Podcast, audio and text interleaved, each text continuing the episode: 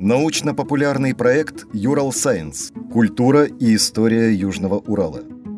Цикл «Древняя история Урала». Эпизод 9. Жизнь в движении. Намады Южного Урала первого тысячелетия до нашей эры. Читает доктор исторических наук Александр Дмитриевич Таиров. Прежде чем говорить о том, какое хозяйство вели ранние кочевники Южного Зауралья в раннем Железном веке, я бы хотел пару слов сказать о том, вообще, что такое ранний Железный век. Да? Дело в том, что в археологии вся история человечества делится на три больших периода. Каменный век, бронзовый век и э, Железный век. Да? А, в зависимости от того, какие, из какого материала делались основные орудия труда. Эпоха бронзы, естественно, это из бронзы, и датируется она, эпоха бронзы на Южном Урале, это где-то второе тысячелетие до новой эры и начало первого тысячелетия до новой эры.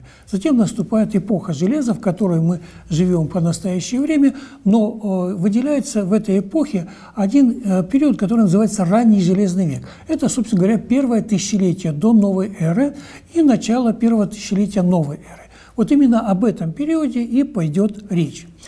Дело в том, что э, на рубеже эпохи бронзы и раннего железного века, то есть на рубеже второго-первого тысячелетия, э, происходят, в Евразии происходят глобальные климатические изменения. Да? Теплый период, или сказать, ксеротерм, как его называют ученые, резко обрывается и начинается период похолодания и больших осадков.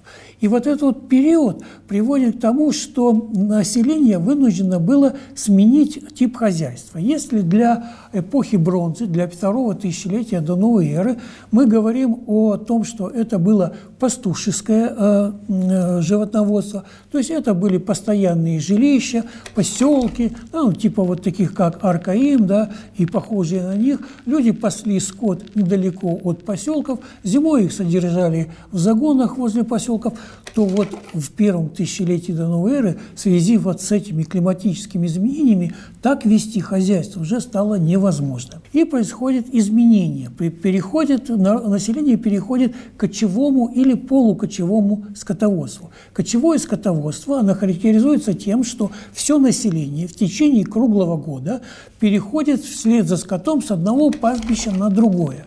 В связи с этим оно не имеет постоянных поселений, да, жилища передвижные, об этом мы будем чуть позже говорить. Вот. А полукочевое скотоводство, оно характеризуется тем, что люди имеют постоянные поселения, но на этих поселениях они живут в основном только в зимний период, а все остальное время, теплое время года, они кочуют вместе, передвигаются с пастбища на пастбище вместе со своим скотом.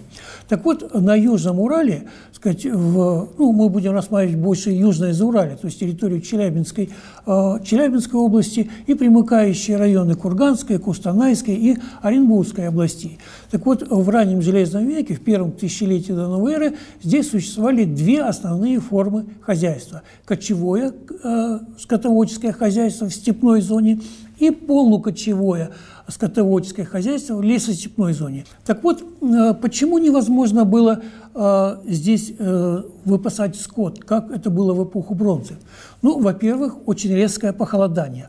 Это первое. Второе, выпадало большое количество осадков в зимний период. Высота снежного покрова была больше, были морозы, бураны, да, то есть пасти было скот невозможно. Для этого, для того, чтобы содержать скот, нужно было большое количество кормов, а заготовить их в степи было невозможно. Так вот, э, как раз в конце эпохи бронзы, при переходе в ранний железный век, сложилась так называемая пастбищно-кочевая система. То есть система, когда э, кочевники степной зон, зоны в течение всего периода года двигаются вместе со скотом, но не беспорядочно, а достаточно упорядоченно. Зимние пастбища у них находились далеко на юге, да, то есть это э, районы Аральского моря современного, это низовья современной Сырдарьи, низовья Амударьи, да, э, низовья реки Сарысу. В общем, это территория э, современного юга современного Казахстана и части Узбекистана. То есть там были лучшие зимние пастбища. Это были зимние пастбища в полупустынях. Но почему бы их не, не оставаться в полупустынях и летом? Но дело в том, что летом нет воды, там очень жарко, и скот просто не может прокормиться. Поэтому они вынуждены были уходить с скотом там, где есть трава. А самые лучшие пастбища это были на севере. Это на севере степной зоны и в лесостепи, в южной лесостепи. Южная лесостепь – это вот э, территория между, допустим, Мясом и э, Уем. Это современная территория южной лесостепи. Так вот, сюда они уходили на лето. Здесь э, кочевники проводили лето, здесь они хоронили своих умерших, да? А затем вместе со своим скотом уходили дальше э, к зиме на юг. А двигаться с зимних пастбищ на летние они начинали где-то в марте месяце. Тогда, когда э, начинал таять снег, и двигаясь на север, они постепенно проходили э, наиболее засушливые районы э, полупустынной, пустынной зоны и южной степи, потому что была вода, сказать, в результате половодьев реки наполнялись водой, впадины заполнялись, то есть можно было э, скот поить, и как раз появлялась свежая трава.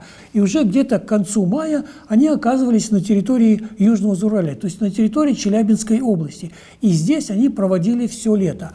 Но нужно сказать еще, что не вся масса кочевников сразу передвигалась с севера на юг.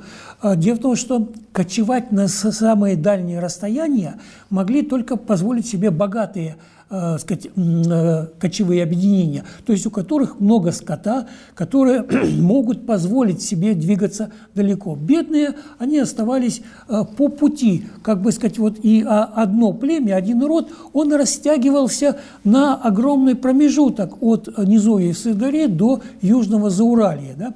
И в Южном Урале они проводили все лето. Здесь находились их родовые могильники, здесь находились их кладбища, которые мы и э, археологи раскапывают. Вот. А дальше они, э, сказать, проведя лето здесь, э, где-то в августе, начале сентября начинали двигаться назад. Вот это вот движение постоянно с севера на юг, оно привело к тому, что все стороны материальной культуры кочевников были приспособлены вот этому постоянному круглогодичному движению. Да? То есть э, жилища, это жилища были или передвижные на колесах, то есть это, так сказать, э, телеги, на которых были поставлены, ну, типа шалашей, э, юрт, э, с которыми они двигались по степи. Это могли быть разборные жилища, такие как, допустим, юрта у казахов-кочевников или в лесостепной зоне у башкир. Далее э, вся, э, весь бытовой инвентарь у них тоже был приспособлен для кочевого быта. Юрта, э, допустим, у казахов, она разбирается, собирается, причем только женщинами. Женщина ставит и собирает юрту.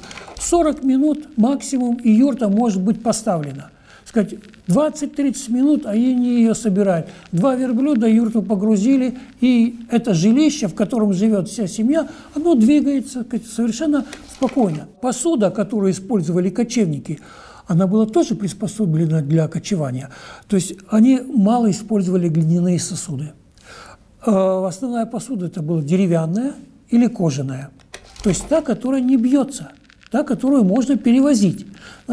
И э, ну, мы вот э, образцы такой посуды э, находим в курганах раннего Железного века, да, или мы можем видеть по этнографии у э, тех же самых казахов-кочевников. Кроме этого, они использовали металлическую посуду, которая, естественно, не бьется. А, питание у кочевников было полностью приспособлено а, вот к тому типу хозяйства, которое они вели. Основные продукты питания летом – это было а, молоко и продукты, э, э, изготовленные из молока. Да, это различные сыры, твороги. Использование, естественно, и дичь. Э, если на нее охотились. Это могли быть и сайгаки, это могла быть и водоплавающая птица, которую подстреливали. Да? А в зимний период основными продуктами питания э, было мясо. Которые заготавливали а, обычно осенью, когда уже наступали а, холода. Вот. Ну и э, мы можем в качестве примера привести, допустим, тех же самых, опять же, этнографию казахов, у которых существует такое понятие, как сагун. То есть это а, осенний забой скота для зимнего использования. Стадо, которое было у кочевников, оно тоже было приспособлено вот к таким длительным переходам и э, приспособлено к тому, чтобы добывать корм из-под снега. То есть основу составляли лошадь и э, овца. Лошадь и овца давали не только продукты питания, но они давали и материал для изготовления жилищ. Что такое юрта? Это деревянный каркас, очень легкий, который покрыт сверху войлоком или кошмой. Да? А, сказать, войлок изготавливается из шерсти овцы. Этим, опять же, занимались э, у кочевников женщины. Вот. Далее, из э, шерсти овцы изготавливали э, ткани. Шерсть, э, сказать, шкуры овцы шли на пошив шуб.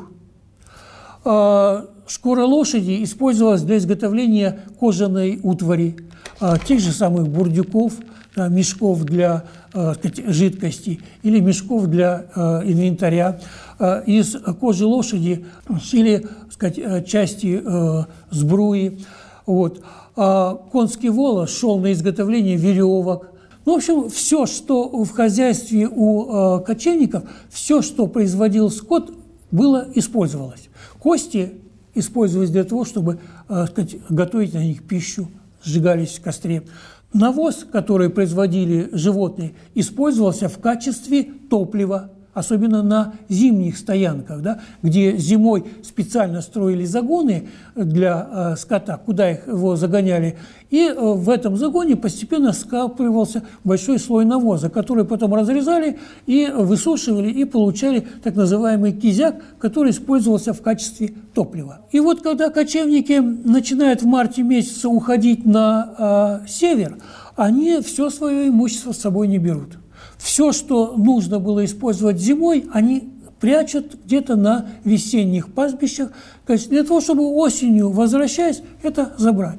То есть э, и нужно сказать, что вот кочевое скотоводство, которое сформировалось вот в конце второго тысячелетия до новой эры, оно оказалось э, наиболее приспособленным к тем экологическим условиям, которые существовали в степи.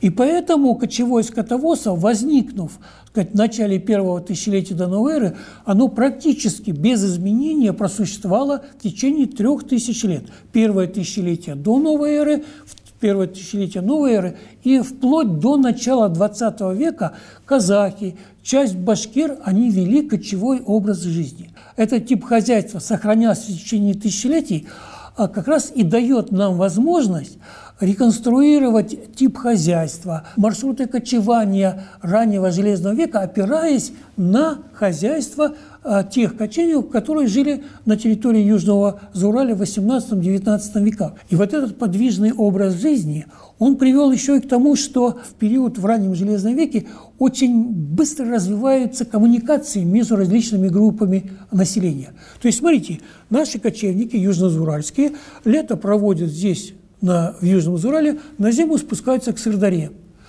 Там же зимуют кочевники, которые в этот период, то есть в летом, они на территории Центрального Казахстана. А в Центральном Казахстане на летних кочевьях они соприкасаются с кочевниками, которые э, зимуют в районах, допустим, э, близким к Алтаю.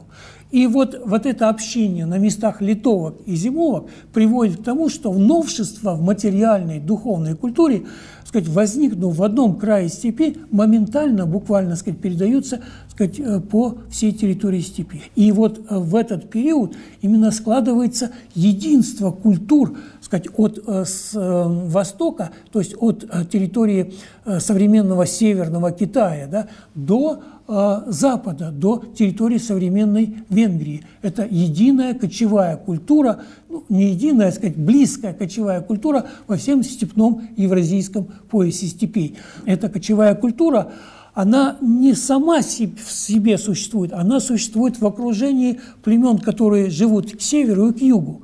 И в этот период именно кочевники, благодаря своей вот этой постоянному движению, они начинают принимать активное участие в делах среднеазиатских, центральноазиатских э, земледельческих государств. Именно в это время э, кочевники начинают взаимодействовать с, греческой, с греческим миром. С другой стороны, кочевники являются передающим звеном от э, с юга на север, в лесостепную зону.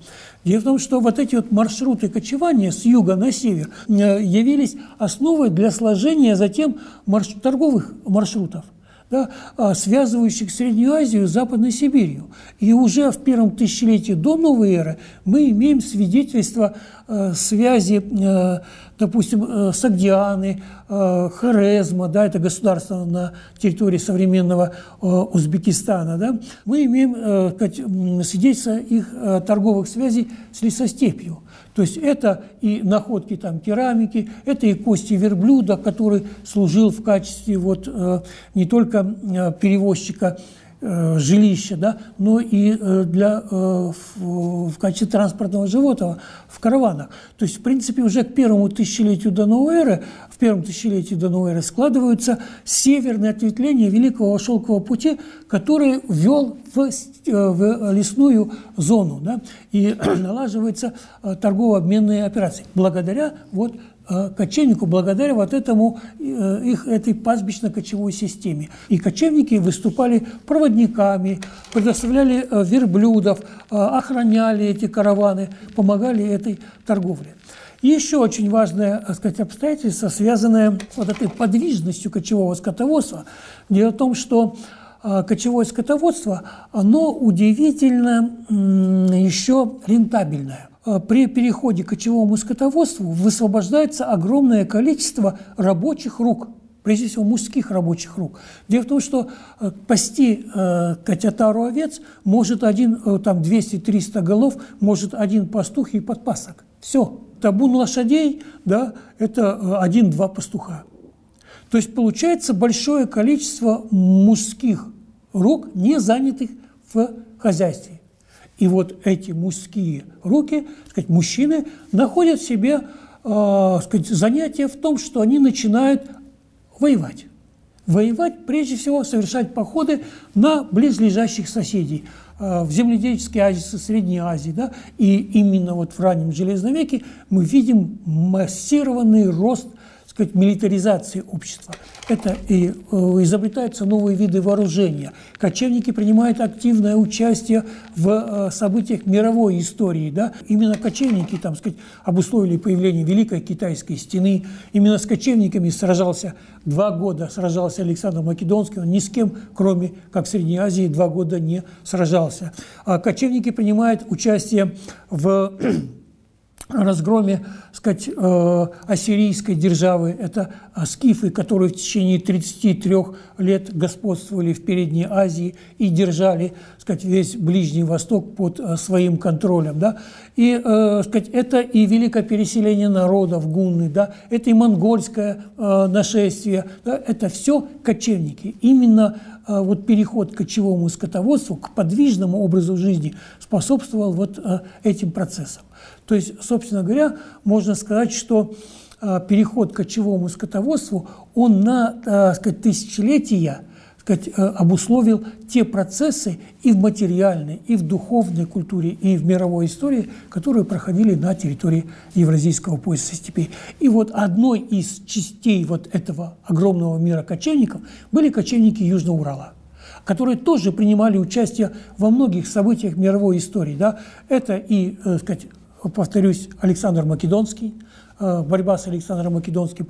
Вполне вероятно, что э, кочевники Южного Урала принимали участие в греко-персидских войнах на стороне персов, хорошо известных, допустим, сказать, по э, древнегреческим источникам. Кочевники Южного Урала сказать, связывали Среднюю Азию с лесостепным Приуралием и Зауралием. Кочевники Южного Зауралия в конце концов сокрушили скифов и сарматы, кочевники Южного Урала, они распространились по всей Европе, вплоть до Англии и, сказать, э, Северной Африки.